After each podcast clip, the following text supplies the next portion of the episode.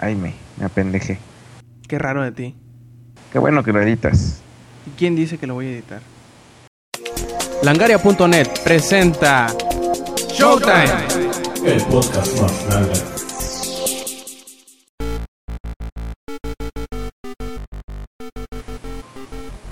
Hola y bienvenidos a Showtime Podcast número 89. Este quien escuchan es Roberto Sainz o Rob Sainz en Twitter. Y bueno, este fin de semana tenemos a dos invitados y vamos a hablar de una plétora de cosas bien interesantes. Que bueno, en realidad no son tan interesantes, pero ahí veremos cómo nos sale este show. El primero de los invitados de esta, de esta día, mañana, tarde o a la hora que nos estén escuchando, pues es el buen Zach. ¿Qué onda, Zach? ¿Cómo estás? Muy bien, ¿y todos ustedes? Eh, pues yo también muy bien. Oye, este, por ahí asististe a un evento, ¿verdad? Del cual nos vas a hablar. ¿Y cuál es? Sí, el del Silent Hill Downpour el martes pasado. Perfecto. Y pues bueno, también ahí tenemos al elote. ¿Qué hubo, elote? No vendas fayuca, güey. Sí, este, para cuando estén aquí, nada más échenme un WhatsApp y ya les puedo conseguir lo que quieran. Eh, muy bien, este elote vende. Hasta trata de blancas dicen que tiene. ¿Hasta qué? Trata de blancas, ¿no? Por supuesto. Ese es el negocio más rentable. Perfecto. y pues bueno, para no darle, para no estar hablando de más delitos que nos puedan meter al tambo, pues vamos dándole inicio a este Showtime Podcast número 89.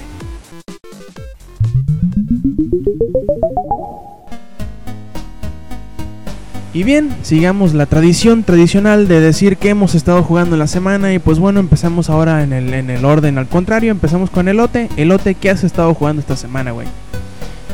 Eh, pues esta semana le he estado dando un poquito al Deus Ex.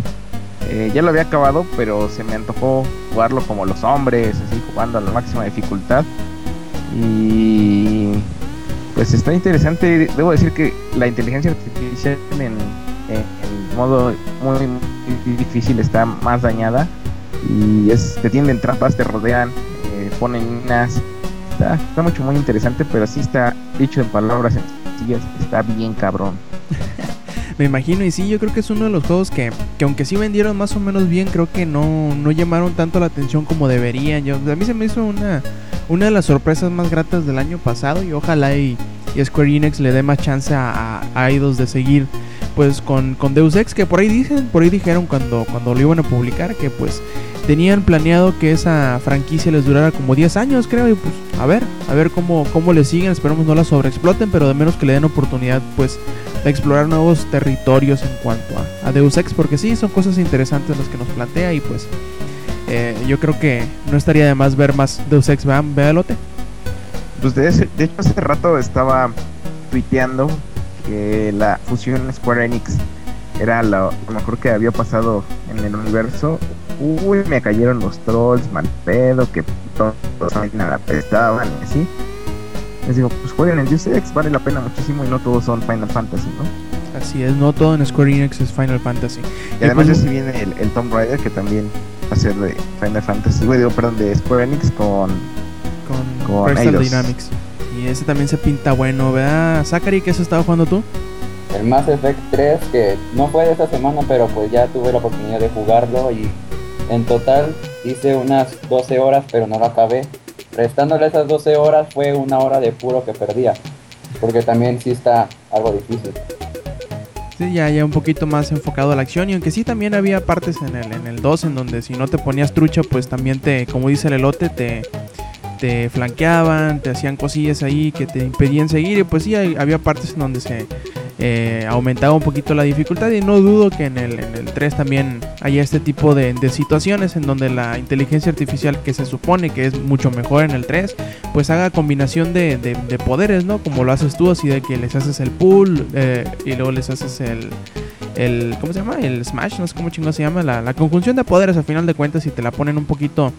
Pues difícil, más si te ponen muchos enemigos y eh, pues sí, es normal que uno pierda y no sé, Zach, eh, ¿qué, qué te pareció estas 12 horas que jugaste? ¿Lo terminarás o te pusiste a llorar como nena nada más porque no pudiste pasar? A ver, dinos, cuéntanos. No, yo no voy a llorar como el lote que sí, sí lloró porque sí lo acabó. Ah, bueno. Sigo con curiosidad de saber cómo es el final, pero ya lo veré por mí mismo. ¿Te lo digo? Bueno, No. que yo saqué. Ay, son un buen de finales. Son 17, ¿no? Algo así. 16. Mira, bien sabe. Ya sacó 15. Llevo 4. No, no manches, está bien cabrón. Pero me imagino que todos son más o menos parecidos, ¿no? Los tres buenos, sí. ¿Y los tres malos son todos totalmente distintos? O, o sea, te digo, o algo- tienen así como que una. Algo que los mantiene todos más o menos en el mismo. Pues hilo, de- por decirlo de alguna forma. Pues mira, yo ahorita saqué uno bueno, saqué uno muy malo y uno no tan malo. El muy malo y el no tan malo se parecen mucho. Entonces a lo Eh. mejor los, los, los, todos los malos se parecen un poco y todos los buenos se parecen un poco. Ajá, es lo que, lo que estoy pensando. Digo, habrá que ver cuáles son, pero sí. Todos, todos, todos, todos, todos llegan al, al mismo punto al final, pero ahí varían varias, bueno, varían varias cosas. No, pues sí, ¿no? la redundancia, eh, la rebusnancia. Y pues sí, sí hay, sí hay diferencias, pero sí, sí, sí jueguenlos. Y sobre todo si tienen la oportunidad, si todavía no lo compran, si apenas le van a entrar, jueguen desde el 1, renten el 1 y el 2 para que esos personajes que salven en el 1 y en el 2 les ayuden en el 3. Y sí, aunque bueno, ya si se ponen a jugar el 1 y el 2, pues van a tardar como, como dos meses, ¿no? En, terminar toda la, la franquicia. Pero pues obviamente lo van a disfrutar más porque van a saber qué jodido está pasando y van a tener pues conexión emocional con los personajes, que yo creo que es lo que la gente pues le tiene más cariño al juego por eso, porque tú dices, ah, pues este cabrón, me acuerdo que, hice esto y esto con él y sus poderes son los que me gustaron y que no sé qué, bueno, siempre hay tipos de, este tipo de, de afección, ¿no? Sobre los personajes y yo creo que eso es lo más interesante, sobre todo, eh, pues a como, a como dicen por ahí en la, en la reseña de que es bastante emocional y que no sé qué, que no sé cuánto, muy pesado y pues el tener ese tipo de, de- de- conexión con los personajes ayuda muchísimo al disfrute del juego. Sí, de hecho, si no, si no te, si no te, si no te, si no te inmiscuyes en la historia, si no lo juegas, si no te, no te sientes parte de, lo- de los personajes, no te sientes Shepard, es muy poco probable que disfrutes tanto juego como lo disfrutaría un friki como yo que, que literal, literal me senté a pensar las respuestas que iba a dar. Sí, pues bueno, cambiando un poquito de tema, yo he estado siguiéndole todavía al Kingdoms of Amalur Reckoning, que he estado disfrutando mucho ese pinche juego, está, está divertido, no se siente muy pesado, puedes jugarlo por 15 minutos o por una hora y la verdad está muy muy divertido, yo creo que sería como... Eh, uf, no, un extraño equivalente a, a Diablo, porque ya ves que Diablo, aunque sí tenía sus, sus partes pesadas y todo eso, pues puedes jugarlo un ratito nada más. La única diferencia es que en Diablo, cada que guardabas, pues te regresabas hasta el, hasta el pueblo, ¿no? Pueblo. Aquí no, aquí lo grabas en medio de un dungeon, te bajas, vas al baño, o comes, o sales y das la vuelta, o cualquier cosa y te devuelves. Y vuelves a iniciar el juego justamente en donde guardaste, lo cual es un gran añadido, ¿no? Y pues hay muchas quests para el que...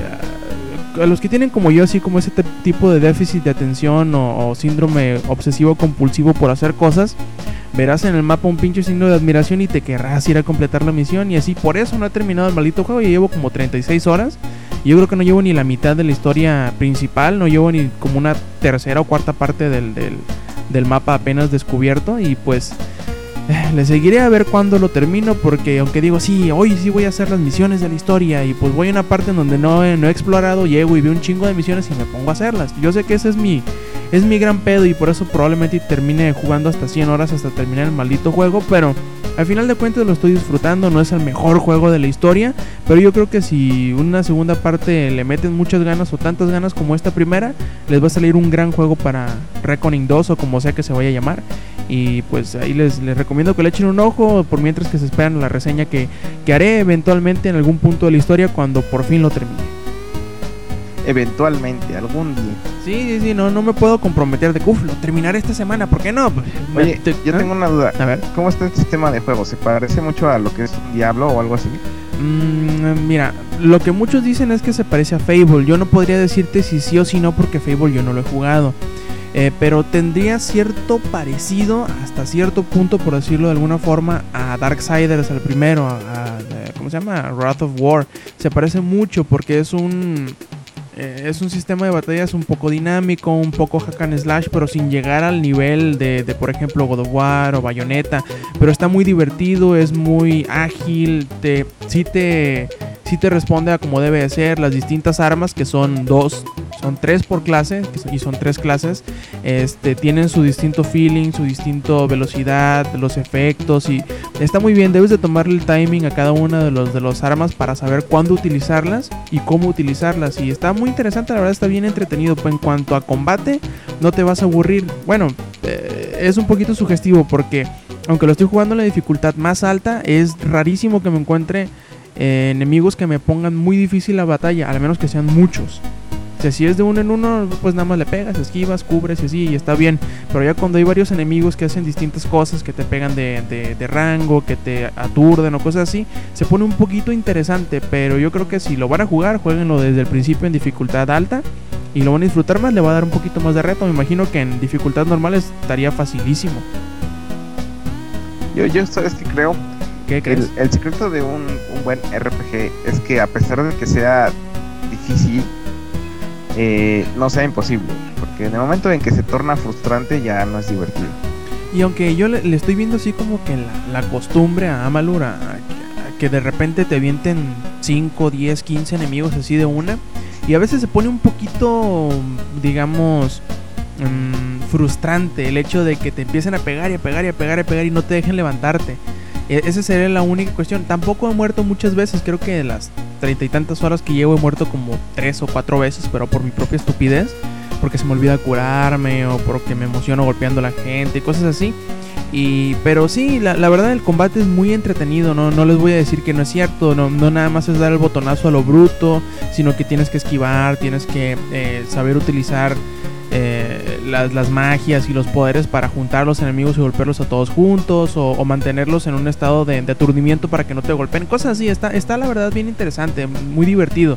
Eh, creo que lo que le hace falta es más juegos para que le empiecen a agarrar la onda a, pues a su propio juego. Pues ya ves como The Elder Scrolls también, los primeros no eran la grandísima cosa, pero se veía que a futuro, como fueran trabajando en ellos, iban a ser un gran juego, como Skyrim lo es.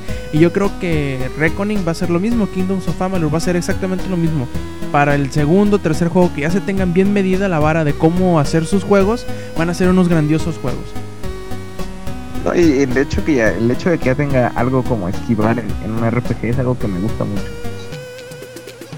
Sí, la, la, la, verdad yo, yo espero mucho de, de, de, esta franquicia, creo que va a ser de las, de las más interesantes de ver a futuro, pero pues hay que ver qué tanto apoyo le da Electronic Arts o otro de los publishers, porque yo sí, la verdad sí le veo futuro más que se están expandiendo muchísimo, por ahí dicen que va a haber un juego masivo en línea y pues eh, yo creo que hay mucha, mucha carne, por decirlo de alguna forma, la cual poder saborear en este en, en, esta franquicia que, que, pues bueno, por ahí dicen que por argumento no van a sufrir, que R.A. Salvatore les, les hizo como que 5.000 o 10.000 años de, de, de, trasfondo histórico y mitología, así que historia no les va a hacer falta.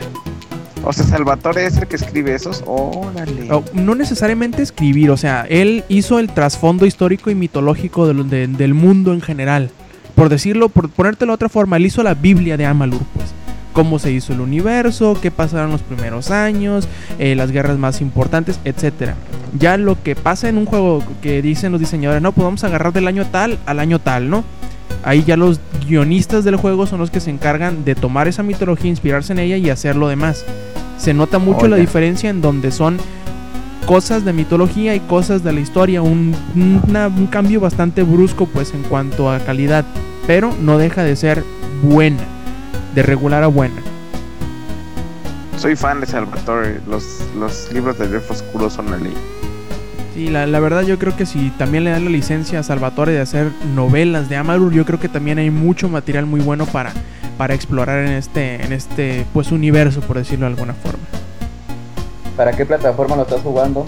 En el PlayStation 3 y de hecho también está disponible en la Xbox 360 y en PC y también ahí viene el primer DLC que dicen que va a poner como 15% más de territorio explorable, lo cual para mí, para mí sería como un equivalente a unas entre 5 y 10 horas. Así que ahí los que estén jugando y o los que hayan terminado de jugarlo y quieran más, ahí les llega la nueva expansión, que no me acuerdo cómo se llama, la leyenda del, del que el muerto, una chingadera así, que se va a enfocar en piratas y siendo piratas muy probablemente yo me lo voy a comprar. Maldita sea. Arf.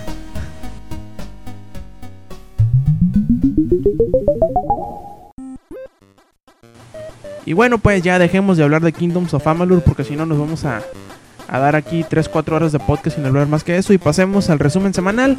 Y la primera noticia va a ser una buena noticia. Ya ven que todas estas semanas hemos estado hablando mucho de, Double Fine y de su campaña de crowdsourcing en Kickstarter y que no sé qué, que no sé cuánto. Y que ha sido la campaña más exitosa de todos los tiempos de este pues servicio, ¿no? De Kickstarter. Ya su campaña por fin, por fin dio fin a mitades de la semana, si mal no recuerdo, si mi conteo no es, no es incorrecto. Y después de 39 días, creo que fueron, lograron con, pues conseguir que la gente donara, por decirlo de alguna forma, eh, financiara su, su, título conocido tentativamente como Double Fine Adventure con 3.4 millones de dólares, que más o menos, y según cálculos del señor... Eh, eh, eh, se me fue el nombre este güey, Tim Schafer, ahí está. Eh, es más o menos el, pues el presupuesto que les dieron los de LucasArts para hacer Grim Fandango y pues a ver qué tal. Ahora ya nada más falta que estos malditos holgazanes se pongan a trabajar y a desarrollar el juego para por fin con, con pues este presupuesto que la gente les dio. Y ya se ven otros juegos por ahí que ya han utilizado Kickstarter para hacer su su pues su financiamiento ya por ahí Wasteland 2 ya tiene como un millón de dólares más o menos en, 2-3 días y ya se está dando un nuevo movimiento a, base de, este, de esta gran revelación por decirlo de alguna forma que hizo Double Fine en Kickstarter. Y pues yo creo que vamos a empezar a ver muchos juegos indies de este de esta índole eh, financiados por el por el público mismo. Y pues a ver a ver qué sale. Primero yo creo que será cuestión de, medir el éxito de este tipo de proyectos después de que Double Fine Adventure salga a la venta y pues para eso yo creo que nos va a faltar un poquito de tiempo. De momento no me paro de pie, me quito el sombrero y les aplaudo a todos los donadores que hicieron posible esta campaña tan exitosa que según Kickstarter eh, logró juntar 3.443.265 dólares. Ahí no más. Rotitos. Así yo creo que Dale, dale. Yo, yo creo que es una cosa bien interesante que ya, ya hemos visto mucho en, internet cómo la gente apoya a lo que a lo que le gusta, ¿no? Ya hemos visto con algunos grupos como Radiohead que puso su disco en Rainbow Senia y la gente lo llegó a pagar hasta, no sé, creo que 4 mil dólares. Eh, pues creo que creo que esto se trata mucho de, de, que las empresas empiecen a confiar en la gente y, y pues, pues creo que es algo bueno que, que, esto que, pasó con, con Double Fine les permita desarrollar su juego gracias a que la gente los apoyó. Y bueno, pues vamos a, a ver qué, qué es lo que, lo que viene para el futuro. Digo, también va a haber, habrá que ver cómo lo cómo deciden eh, distribuirlo y, y, en qué precio, porque digo, si ya tuvieron tantísimo apoyo de parte del público, pues creo que sería justo que le regresaran algo, ¿no? Obviamente, y a mí lo, que me gusta mucho es la, actitud que, Tim Schafer y que eh, pues están tomando, ¿no? En relación a esto, muchos eh, al principio de, esta campaña decían que no, que esto era el, pues un, como dicen por ahí, ¿no? Cuando quieren sonar pretenciosos, es un nuevo paradigma del, del de de los videojuegos y que la industria va a cambiar a, partir de este suceso y que no sé qué, que no sé cuánto.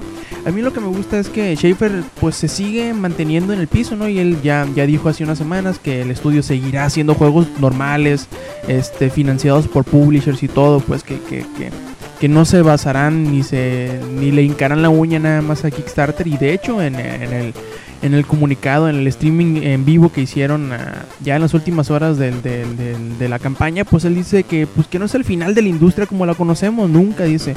Eh, habrá juegos todavía hechos por publishers después de, esta campaña y que... Eh, pues lo, único que, que, marca este, este evento, que sí es bastante importante, que yo creo que lo hablaremos por mucho tiempo, es que de menos para ese proyecto no fue el publisher el que decidió qué es lo que iba a salir, sino el público mismo. Y yo creo que eso es bien importante, el tomar en cuenta que el público, nosotros, los consumidores, tenemos el poder de decidir tanto qué es lo que va a salir como negar que, negarle el ingreso de dinero a los juegos o a las iniciativas que no nos gustan, los DLCs, los juegos, las secuelas, yo qué sé, el problema es simplemente hablar con nuestro dinero, ¿no? Poner dinero detrás de lo que nos gusta y no poner el dinero detrás de lo que no nos gusta.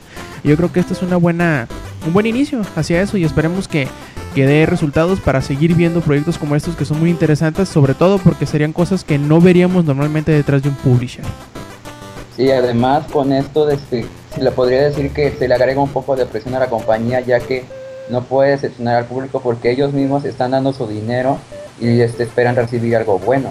Así es, eso va a ser bien interesante el ver cómo estos, eh, creo que fueron como 87 mil donantes. Imagínate cómo irá, cómo manejará Double Fine toda esa retroalimentación. De los, de los fans, de, los donadores, porque ahora sí ellos son como si fueran los inversionistas, ¿no? Y sabemos que los que mandan en una empresa, comúnmente, ¿no? Una empresa común y corriente, los que mandan son los inversionistas. Obviamente no son tantos, no son 87 mil y a final de cuentas nomás dicen que se aprueban o no. Pero aquí como son fanáticos, imagínense dentro de cuatro meses, ¿no? Que ya, ya lleven los primeros dos o tres videos así como de preproducción y que a unos no les guste, así como está sucediendo con los finales de Mass Effect. Imagínense cómo, cómo va a ser la reacción de los fanáticos y cómo lo irá a manejar Double Fine. Pero pues bueno, eso yo creo que serán preguntas que se resolverán en el, en el futuro, no muy lejano precisamente. Y pues hay que ver cómo le funciona esto de Double Fine Adventure y si va a haber más ejemplos de esto, esperemos que sí. Y cómo van a salir, porque son, como por ahí decimos, es un aire fresco a la industria de, de que muchos nos cansamos ya de, o muchos dicen estar cansados de, de, los mismos juegos todos los años, de los mismos FIFA, de los mismos Call of Duty, de los mismos eh, First Person Shooter, de que todo es igual y pues eh, esto es una, una muestra de que el público, de que los consumidores, de que nosotros tenemos una voz bastante importante en la industria y podemos no nada más exigir, sino poner nuestro apoyo detrás de las cosas, como lo dije anteriormente, eh, que nos gustan y rechazar lo que no nos gusta. Así que hay que usar, hay que usar ese derecho de, de de poder, de poder apoyar lo que queremos y, y demandar que, que, no se haga lo que no queremos, pero de la manera correcta, ¿no? No nada más gritándole a la gente que, que, que se pudra o diciéndole palabras altisonantes, sino respaldando y utilizando nuestro dinero sabiamente.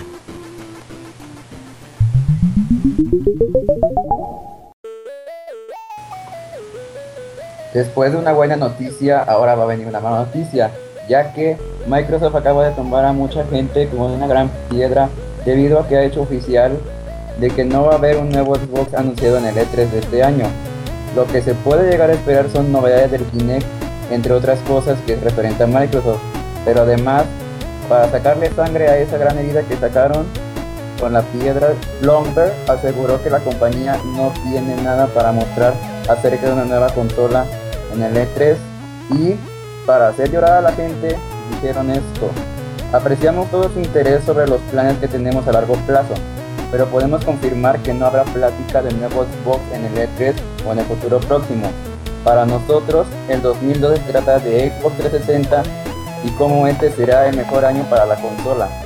Y además de que ya mencionaron todo esto, aseguró la compañía que la consola está teniendo uno de sus mejores años ya que ha vendido más, más consolas que cualquier otra cosa en el mundo.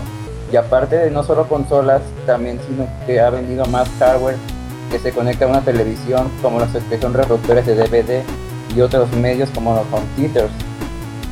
Además de esto, Microsoft asegura que títulos como Halo 4, Forza Horizon y Fable The Journey esperan superarse una vez más, así que habrá que esperar qué nos puede dar a mostrar Microsoft en ese nuevo E3 que, va, que habrá. Y sí, es bien interesante, sobre todo, pues eh, no, nosotros nos estábamos eh, pues formando una idea, ¿no? De, lo que podría mostrarse en el próximo E3 ya tantos y tantos rumores y por ahí eh, pues tropezones de algunos desarrolladores como Crytek que decían que pues habían ido a unas conferencias de Durango de desarrolladores, ¿no? Y pues que llegue Microsoft y nos diga, no, pues dice mi mamá que siempre no, no les vamos a mostrar nada, ¿cómo la ven?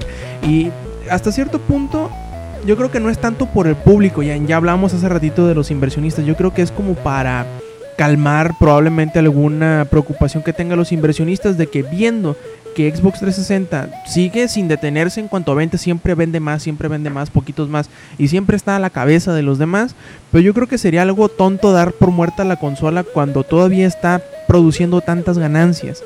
Sí, eh, ahorita nos, nos, nos dicen nada más tres títulos que para ellos son los fuertes, que son Halo 4, que son Forza Horizon y que son Fable The Journey.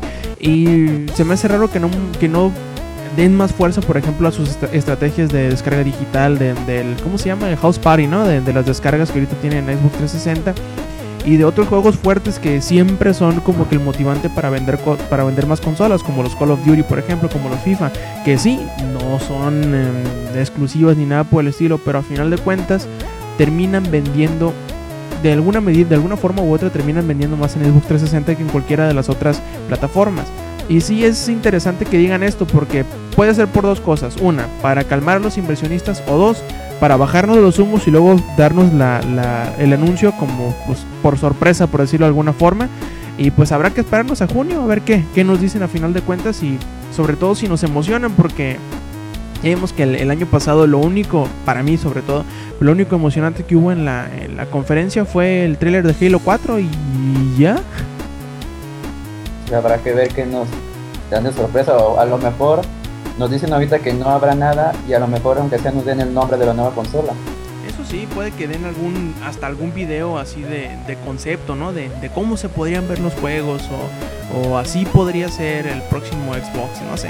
Hay muchas formas en las que pueden seguir manteniendo la, expectativa del, del, público, ¿no? Pero ya de menos esta, esta, esta pues declaración nos hace ver que los, las ideas que teníamos de que iba a salir a, principios del año que entra o algo por el estilo, pues probablemente no sean tan acertadas como creíamos.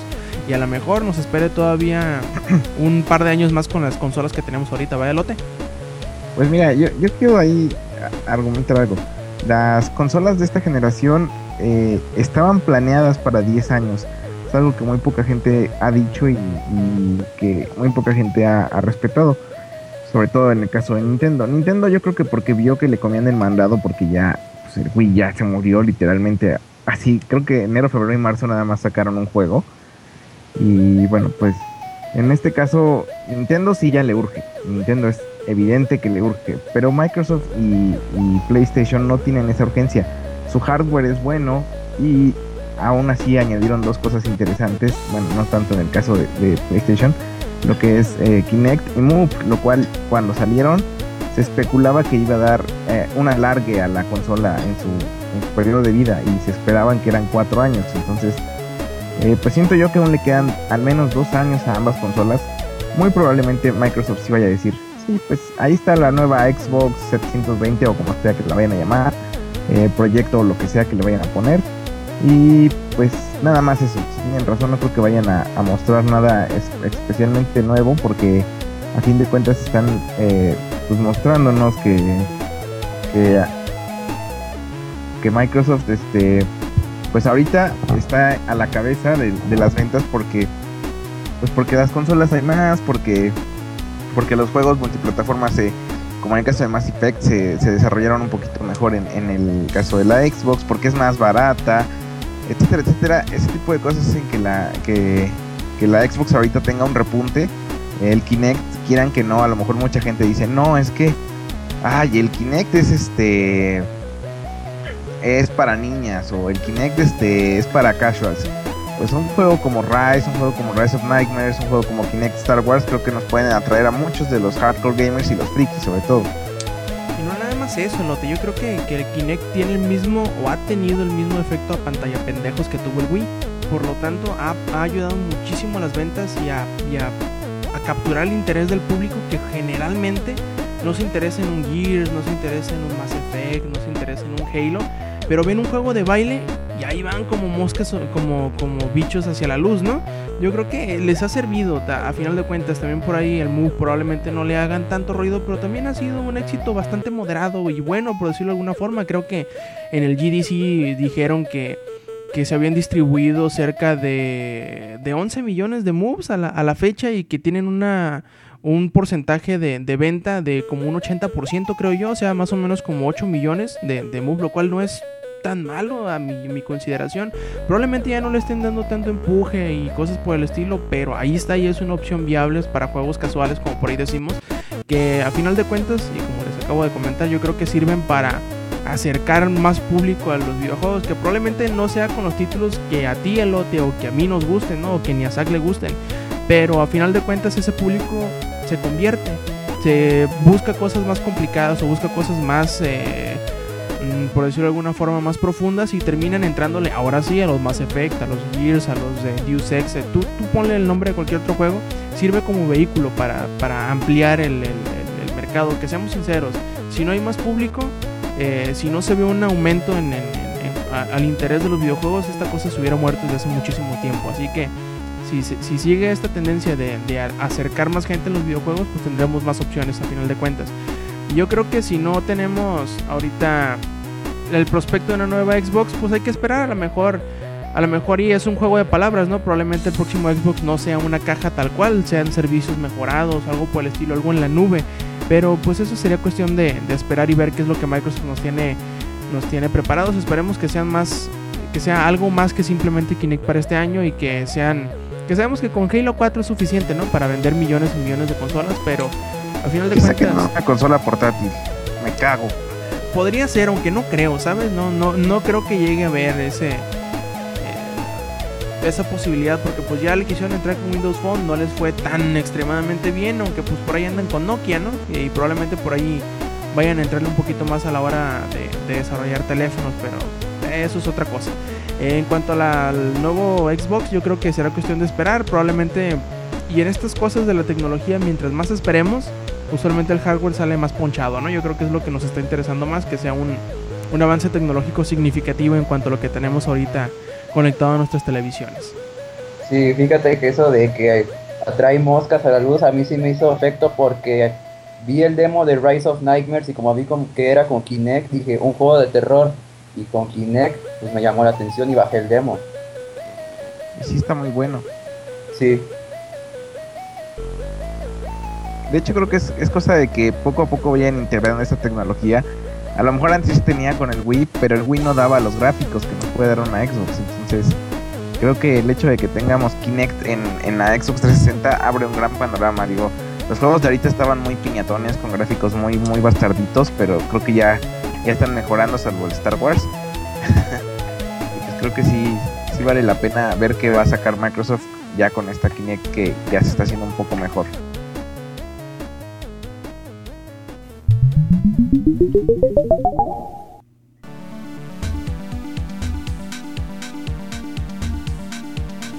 Bueno, hemos podido tener, eh, tenemos tenido la oportunidad de ver esta semana el teaser del videojuego de Walking Dead, eh, basado en esta exitosa saga de, de cómics. Y bueno, pues lo que nos ha mostrado es un video bastante interesante, es un teaser donde alguien deja un recado en una contestadora.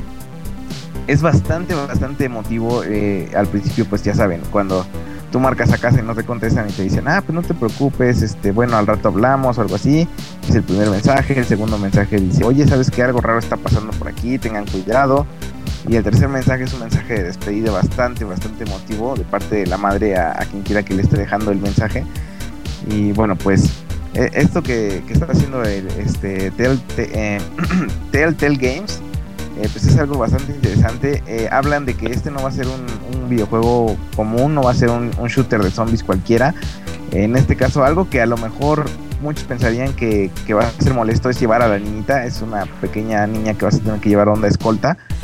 Eh, pero al parecer no, no va a ser eh, como cuidar a Sherry en Resident Evil o algún, alguna similar. Al parecer va a ser algo bastante distinto. Y pues no sé ustedes qué opinen. No sé si les emociona la idea de, de ver eh, pues un juego que de una serie que ya se ha hecho bastante famosa, ya sea vía eh, serie televisiva o vía cómic. Yo, yo, mm, para bien o para mal, todavía no, he, no me he metido mucho en The Walking Dead, pero sé que, que, que Telltale Games sabe hacer estos juegos de, de aventura. No sé qué, cómo, cómo vaya a ser este de The Walking Dead, porque pues ciertamente a la hora de hacer un juego de zombies creo que la acción es un poquito pues más obligada, ¿no? Má- más que andar haciendo, haciendo clics y cosas por el estilo, que es lo pues a, lo que se dedican a hacer los de Telltale Games. Y, pero a final de cuentas, si es un juego atmosférico como parece mostrarnos el, el teaser, yo creo que va por buena va por buen camino y probablemente y no- nos indiquen una nueva tendencia, ¿no? Para los juegos de entre comillas survival horror. Y habrá que ver porque aparte es una serie muy famosa ya. Siempre veo comentarios de que no, que el capítulo de hoy estuvo bien bueno y que pasó esto y que la niña esto y bla bla bla. Probablemente eso le vaya a servir también para vender mucho, porque siendo un juego con licencia de una serie tan exitosa como ahorita lo está haciendo The Walking Dead, pues muy probablemente vaya a venderse muy bien, independientemente de qué tan bueno vaya a ser. Pero pues eh, como es episódico, según recuerdo de Walking Dead, pues será como que un experimento caminante, ¿no? Así de que saco el primer episodio, vemos más o menos cómo lo recibe el público y ahí vemos si, pues no sé si como lo van a hacer como en el de Jurassic Park, que ya tenían todos listos y lo sacaron de golpe de manera episódica, no sé, se me hizo medio raro. O vayan a irlos desarrollando a la marcha, pues sacan el primero, empiezan a desarrollar el segundo y toman en cuenta la retroalimentación del primero y así sucesivamente. Pero yo creo que, que al final de cuentas a los fanáticos de Telltale y de, y de The Walking Dead va a ser algo que les va a gustar, usualmente así es. El de Jurassic Park le gustó a, a, los fans de Jurassic Park, aunque tuvo sus problemas. El de... ¿Cómo se llama? El de Volver al Futuro le gustó a los fanáticos de Volver al Futuro. Y pues no dudo que este de The Walking Dead le vaya a gustar a los fanáticos de The Walking Dead. Ya sabemos que Telltale sabe hacer cosas, aunque probablemente a veces se tropiecen con ellos mismos. Pero no dudo que vaya a ser de menos un, un éxito moderado de, de, este, de este estudio y de este juego.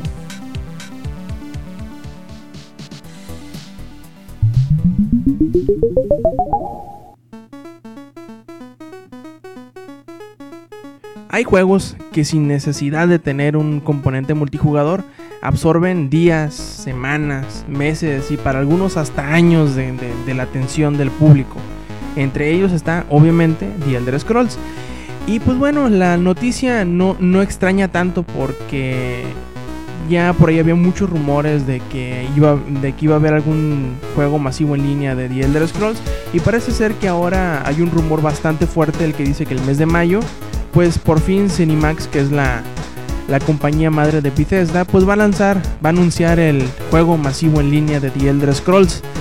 Yo personalmente me emociono y grito como colegiala, también me mojo como colegiala al saber de esta noticia, sobre todo porque parece que mucha gente le está creyendo a, Tom's Guide, que, es quien dice que sus eh, fuentes cercanas a Cinemax pues le filtró esta información, ¿no? Ahora habrá que esperarnos hasta mayo a ver si en realidad The Elder Scrolls va a ser un juego masivo en línea, que es una de las cosas que los fanáticos han estado pidiendo por muchísimos años. Y sabemos que si hay alguien que tiene, pues digamos, la, la habilidad para hacer mundos gigantescos llenos de detalle, con muchas historias, con muchos personajes y siempre con algo sucediendo en ellos, es Bethesda con The Elder Scrolls.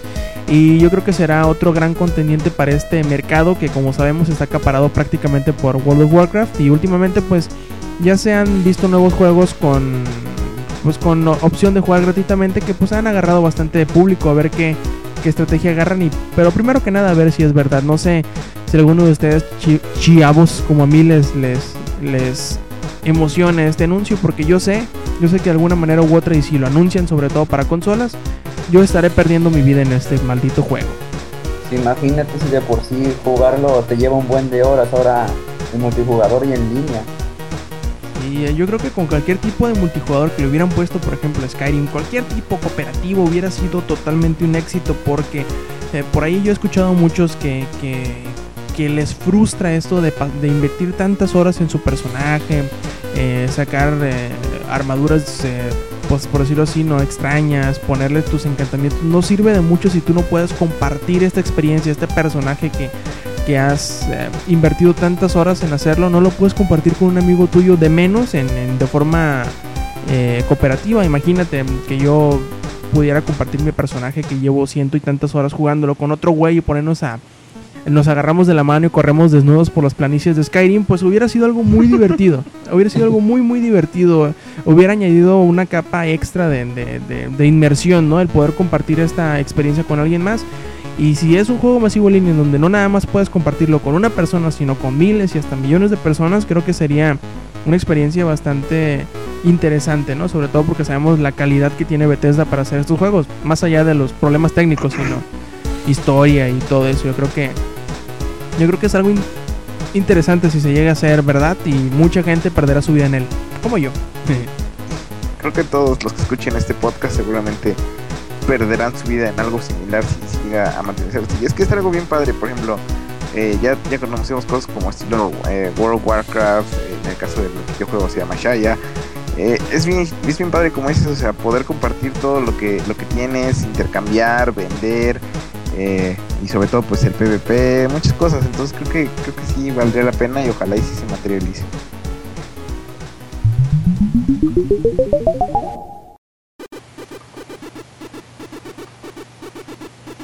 Volviendo a lo que fue el E3, bueno, refiriéndonos al E3, Mark Rain, que es el vicepresidente de la compañía de Epic Games, se mostró muy entusiasmado por la nueva consola de Nintendo, ya que según dio a entender a una entrevista que dio para la revista Eurogamer, que se encuentra muy emocionado por el Wii U y mencionó que le, me gusta el Wii U, Pienso que en el E3 habrá muchas personas que abran los ojos ante esta nueva consola.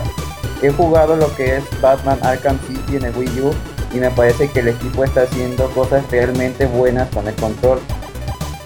Re- ¿Recuerdas el demo de Zero del año pasado? ¿Acaso no comprarías el Wii U solo para jugarlo? Hay gente, debemos admitir que hay gente que sí compraría solo una consola solo por Zelda. Y además, mencionó que es una gran marca para muchos padres en la cual confían y probablemente están listos para comprarle a sus hijos un Wii HD. Y aquí es donde a dar un signo de exclamación y lo pongo porque dijo HD. Bueno, además de que las gráficas, ya por, por lo del control, ya de ahí puede agarrarse para eso. Y sí, la, la verdad, yo, yo. Todos debemos ser muy cautelosos con el Wii U porque. ¿Cuánto tenemos sin escuchar algo así concreto del Wii U por parte de Nintendo mismo? Yo creo que desde que se anunció prácticamente.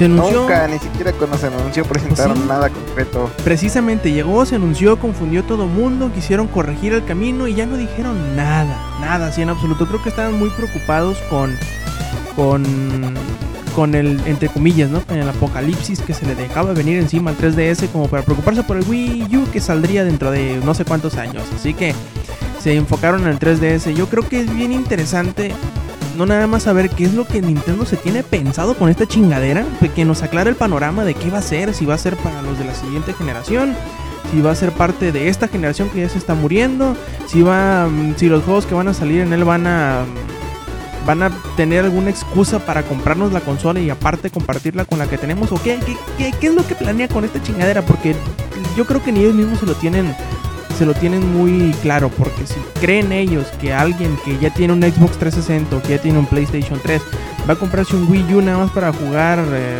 Darksiders 2 que lo puede comprar en su consola que ya tiene pues yo creo que está mal de la cabeza porque no simplemente por el hecho de ser una nueva consola no mucha gente lo va a comprar va a esperarse que haya algo exclusivo para ella o que tenga los juegos algo que ofrecer aparte de lo que ya tienen las otras consolas y es algo que debería preocuparle mucho a Nintendo, el saber qué demonios es el Wii U.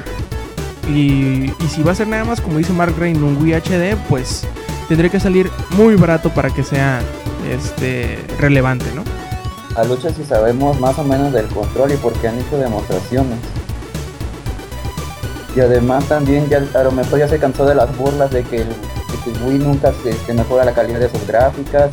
Y a lo mejor sí lo llaman Wii HD y mejoran en esto, pero pues si nada más ser para eso no creo que venda mucho. Sí, es, yo creo que estamos, eh, como ya decíamos con la de Microsoft, no estamos tanto a la expectativa de tecnología nueva que, que estamos esperando algo impresionante, ¿no? Ya, ya sabemos que estas consolas iban a durar 10 años, ya el 360 ya lleva 6 más o menos, creo. Este, y estamos esperando un salto, pues, significativo a lo que ya tenemos. Yo creo que el Wii, Wii U, pues, nada más porque el control es distinto, pero fuera de eso, son puras, como por ahí dijeran, son puros parapetos, ¿no? O sea, es nada más otra vez en la pantalla pendejos, pero yo sí espero que me sorprenda el Wii U, que no nada más sea como dicen ellos, ay no, es que puedes llevarte tu, tu, tableta al, al- baño y, jugar lo que estarías jugando en la, en la pantalla, no, uy, no, pues que pinche grande, mm, de- como se dice, avance tecnológico, ¿no? El poder llevarme la televisión al baño, no mames, o sea, hay que ver qué es lo que qué es lo que nos tiene porque como ya hemos dicho no sabemos mucho más de allá del pinche nombre de la maldita tableta como para emocionarnos. Obviamente ese demo como sigo diciendo pantalla pendejos de Zelda esa pantalla era muchos pendejos y hará que, muchos se lo compren con la expectativa de que algo así salga y les voy a decir algo no va a salir. No, y si llega a salir seguramente será hasta de 4 o 5 años donde ya le hayan agarrado bien al desarrollo dentro de la consola. Ya cuando vean que se que deja de vender, ¿no? Para que los últimos meses de, de ventas otra vez bien. Así como el último Zelda. Sí, cierto, ups. No, yo, yo, yo creo que, que ahí Nintendo le está, le está fallando muchísimo. O sea, yo espero, como alguna vez, alguna vez antes del GameCube, fui fan de, de, de Nintendo y por todo lo que le ha dejado a la industria. Espero que no, que no represente la muerte de la, de la, de la compañía. Digo, es una compañía poderosa, es una compañía que tiene mucho varo y seguramente aguantaría otras dos consolas mierdas. Pero pero creo yo que si esta consola no representa un aumento gráfico que valga la pena, inclusive que supere al menos por el doble o triple al PlayStation 3, se las va a ver súper negras. ¿Por qué? Porque, o sea, como ya hay estas consolas, lo que es eh, el PlayStation 3 y lo que es la Xbox 360, eh, tienen caducidad a lo mucho dos años. Yo, eso ya es, exagerar de cuánto tiempo van a morir estas dos consolas. No morir completamente, pero cuándo se va a anunciar la nueva consola de las otras dos compañías. Y cuando estas dos compañías anuncien, por ejemplo, no sé, el PlayStation 3 con Super Mega 3D y, no sé, una tarjeta de video de, 4 gigas y, un procesador de 50 núcleos o una cosa por así, eh, pues Nintendo se la va a ver así súper, súper negra porque, o sea, el Wii a lo mejor se salvó por, por la innovación del control. Pero en este caso, ¿qué, ¿qué más puedes hacer de innovación en control? Reconocimiento de cuerpo, bueno, ya tiene Kinect. Eh, reconocimiento facial, pues igual. Eh, el movimiento muy, muy sensible y preciso, pues ya lo tiene el Move. Entonces, eh, pues no sé exactamente cuál va a ser la idea de Nintendo y sea lo que sea que se les vaya a ocurrir, la tienen negra porque, porque Microsoft y Sony ya le comieron muchísimo el mercado y sobre todo tecnológicamente son muy muy poderosos y lo que le sigue va a ser aún más poderoso. Entonces, si esta consola no es cuando menos el doble de un PlayStation 3, se las va a ver súper negras para poder pelear en la siguiente generación. Si esta consola es de siguiente generación, si es una consola que busca pelear con la generación presente, pues nadie la va a comprar, solo los fans de Nintendo, que eso sí son muchos.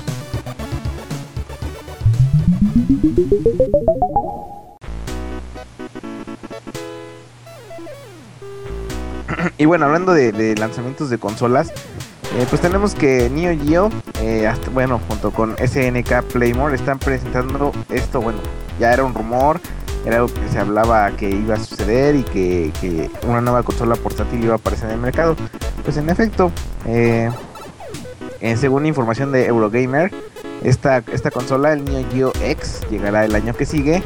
Y pues llegará con nada más y nada menos que 20 títulos de lanzamiento, entre los cuales pues imagínense cuáles son, pues sí, son Fatal Fury, The King of Fighters, 94, 98, ya saben es que que, hicieron, hicieron de, SNK lo que, lo que es hoy en día. Y bueno pues también por ahí anda Metal Slug eh, juegos que son clásicos para nosotros juegos de Arcadia que alguna vez pudimos eh, pues, tocar cuando éramos pequeños o algunos que, que apenas le están entrando ahorita con, con, los minijuegos de PlayStation o de Xbox Live Arcade eh, pues llega precisamente esto que es una consola de con una pantalla de 3.5 pulgadas LCD y ranura para tarjetas SD. No sé, no sé cómo, cómo, cómo imaginar esta consola. No sé qué clase de mercado es lo que quieren abarcar. No sé si supongo yo y espero por el bien de esta consola que sea una consola baratísima, que no, que no rebase los 80 dólares.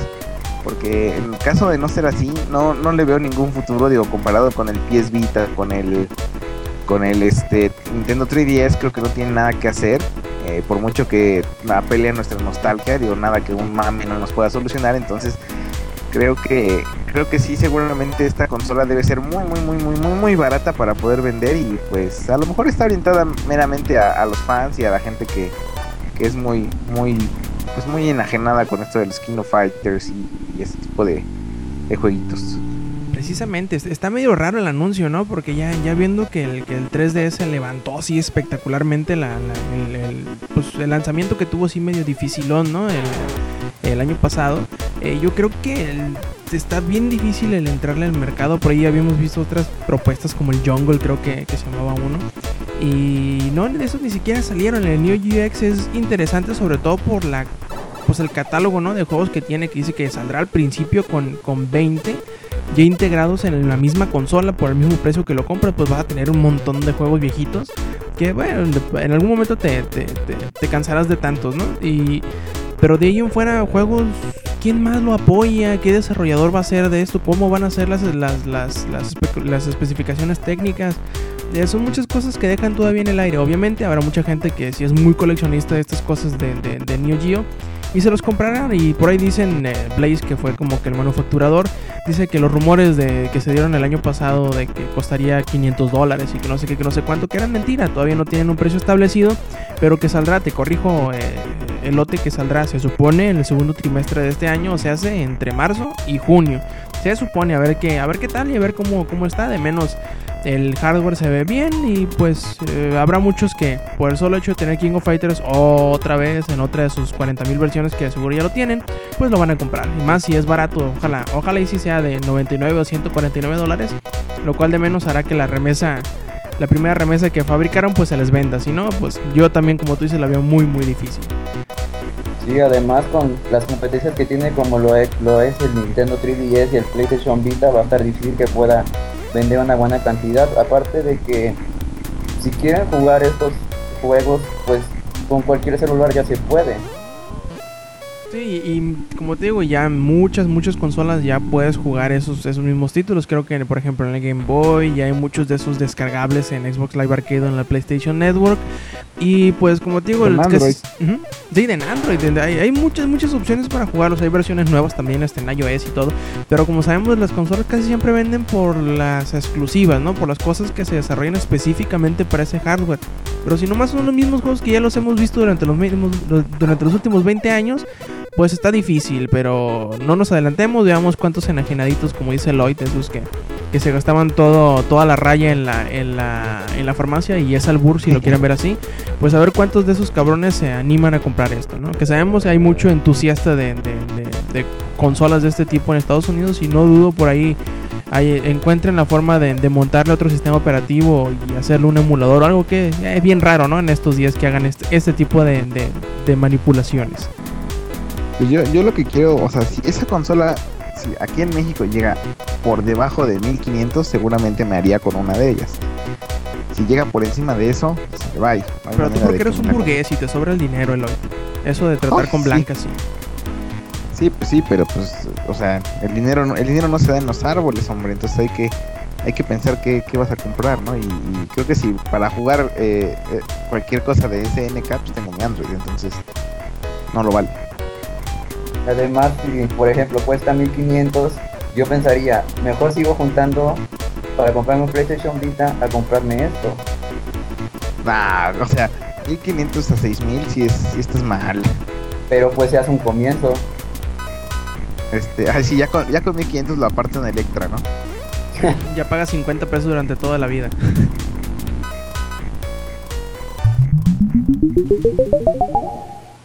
Les recordamos que visiten langaria.net, sitio donde tenemos notas, reseñas y bueno, todas esas cosas que a ustedes les gustan de los videojuegos. Y algunos dicen que hasta nos roban las notas, ¿eh? no me he dado cuenta. Visiten langaria.net.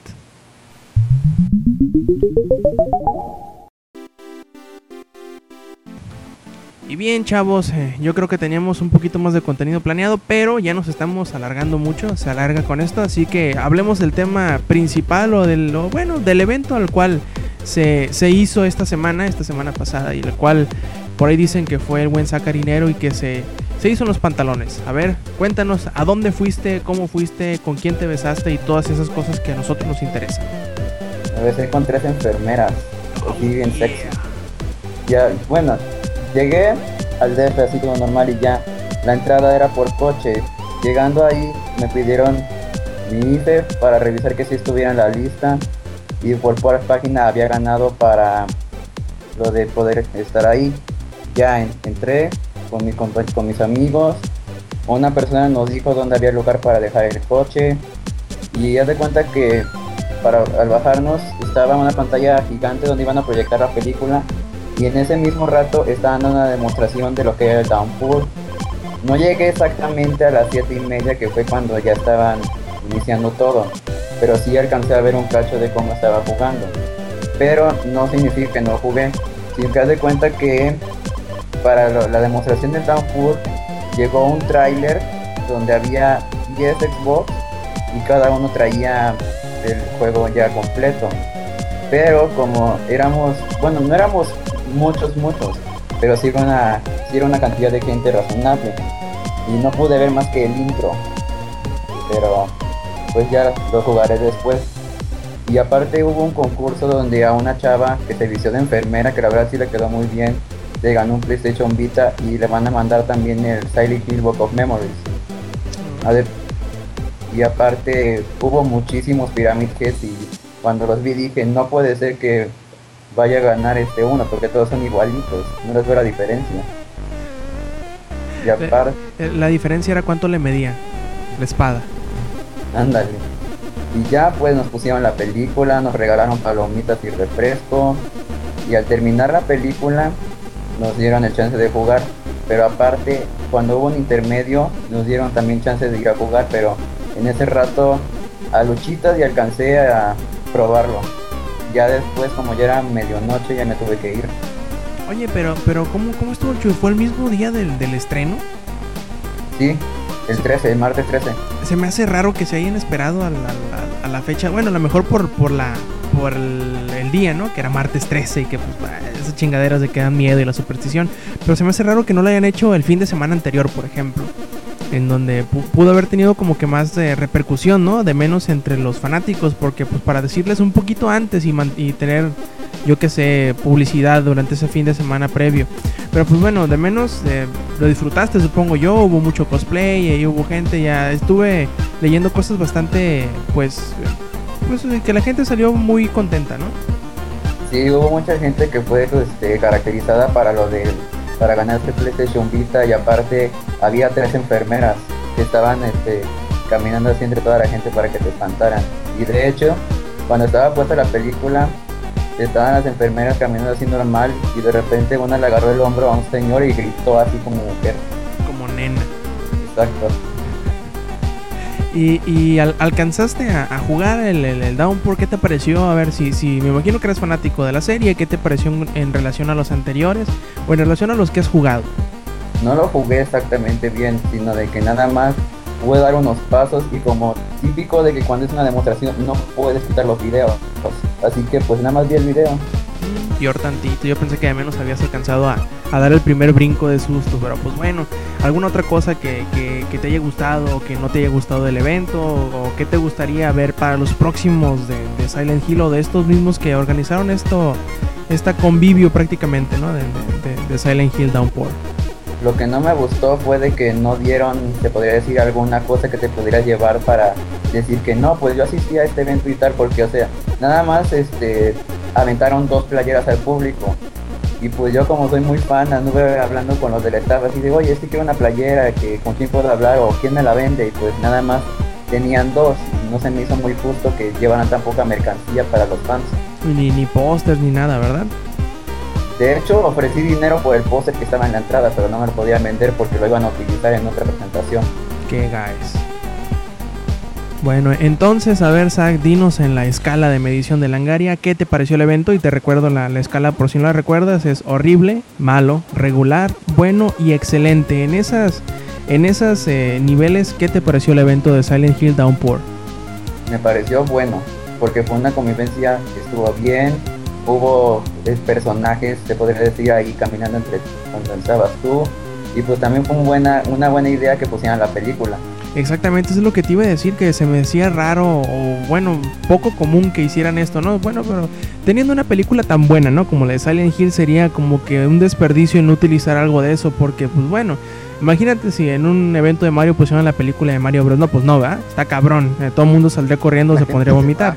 Pero ya teniendo la película de Silent Hill yo creo que es un muy buen recurso y pues malo que no hubiera más tiempo para que la gente pudiera jugar el Downpour que creo que mucha gente iba sobre eso. La película de seguro ya se la sabían muchos hasta de memoria y pues malo que no hubiera habido merchandising para darle a la gente más allá del Vita que sabemos pues salieron algunos contentotes no con su PlayStation Vita nuevo y pues bien ah, vas a comprar el, el- el Downpour o vas a rentarlo o cómo, cómo va a estar el asunto. Ya me está esperando, ya está rentado. Inga, entonces te estamos manteniendo aquí ocupado. No, Ah, bueno, ya, ya me había preocupado. Bueno, entonces, eh, ya para dar eh, cer- cerrazón a esta edición 89 de Showtime Podcast, pues vamos a pasar a la, a la sección de los saludos. ¿No tienen ustedes, tú, Elote, eh, Zach, algún saludo que dar? yo no. Ah, pues yo nada más a una de las enfermeras que estaba ahí era arroba Corvus. Y es simpática, es buena onda. Digo, ¿qué me importa? Está buena. no sé, no la he visto nunca en persona. Las vi, no se estaban bien.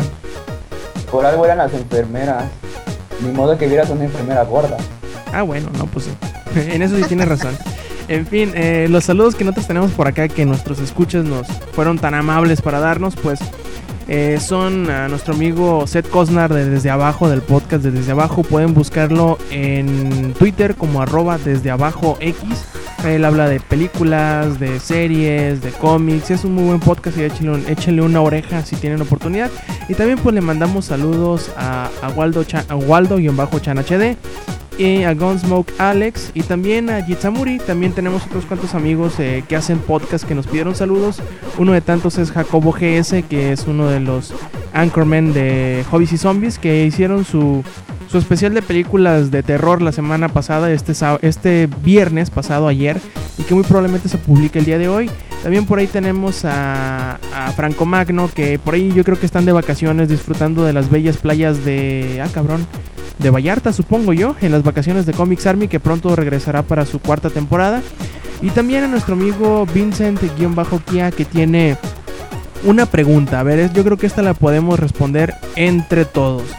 Eh, dice, ¿con qué juegos creen que se vaya a implementar el cross-platform play del PlayStation Vita y el PlayStation 3? Ah, Bueno, aparte de los que ya sabemos, ¿no? Que son... eh, el Mortal Kombat, que es el Marvel vs. Capcom, que es... eh, ¿Cuál otro? El Warriors Lair.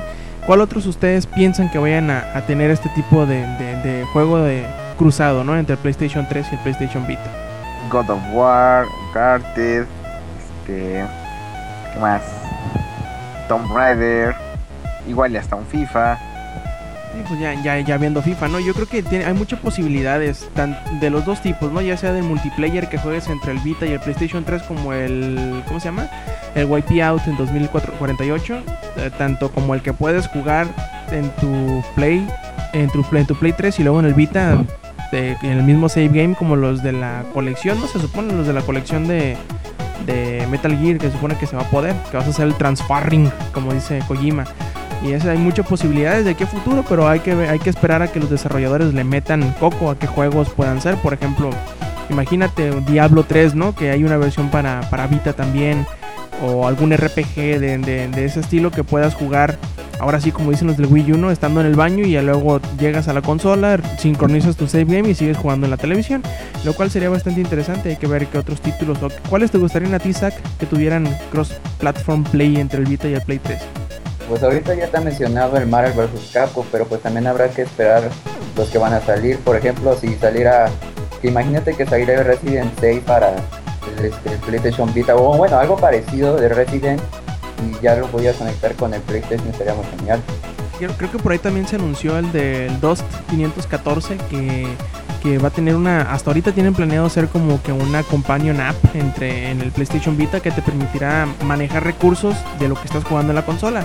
Esto no descarta que vayan a tener una, una versión hecha y derecha ¿no? para el Vita. Yo creo que ahí vamos a empezar a ver mucha interacción entre estas dos consolas que es bien interesante porque pues ya, ya vemos que el Vita tiene la... Tiene el, por decirlo así, está lo suficientemente ponchado como para reproducir alguna versión, pues quizá no exactamente igual que la de PlayStation 3, ¿no? Pero muy, muy aproximada. Y bueno, ahora sí, ya nos despedimos de esta edición 89 de Showtime Podcast. Y pues bueno, a ver, eh, Zach, ¿en dónde te encontramos? ¿En dónde te leemos? En Twitter son tres guion bajos, saca dinero. ¿Y tú, Elote? Oba, Eloid y andamos, andamos también ahí escribiendo en pixelania. Ok. Mejor no me lean.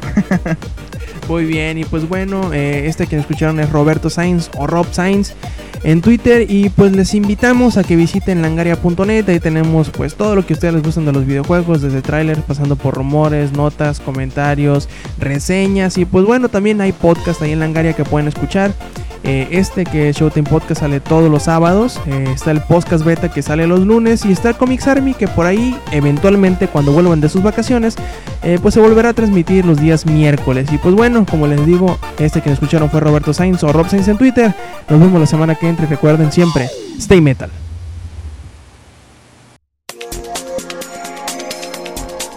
Langaria.net presentó